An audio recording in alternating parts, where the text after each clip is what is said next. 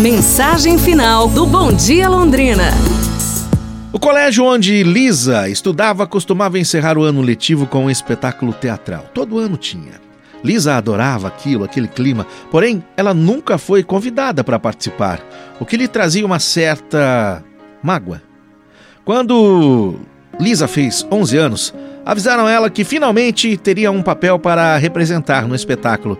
Lisa ficou feliz demais, claro, mas esse estado de espírito durou pouco tempo. Escolheram um colega de Lisa para o desempenho principal. A Lisa coube uma pequena ponta assim, de pouca importância. Sua decepção foi imensa. Voltou para casa em prantos.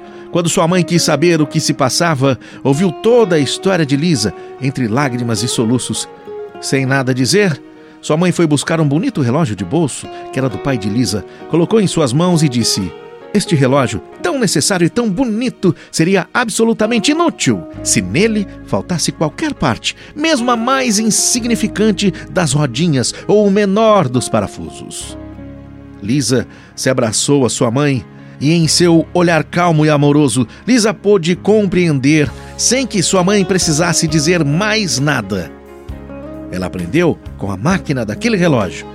Quão essenciais são, mesmo os deveres mais ingratos e difíceis, que nos cabem a todos, todos os dias. Pense nisso. Amanhã a gente se fala. Um abraço, saúde e tudo de bom!